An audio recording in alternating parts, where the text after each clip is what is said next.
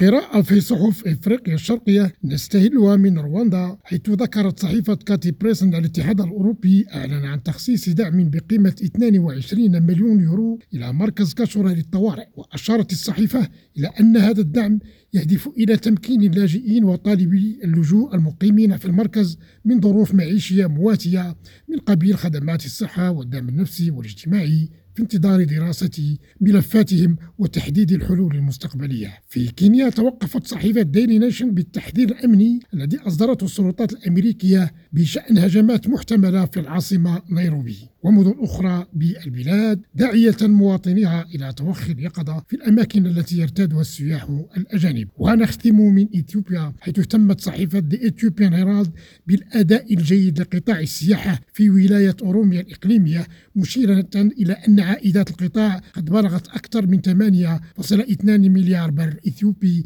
خلال الأشهر الستة الماضية. إدريس صبري ريم راديو أديس أبابا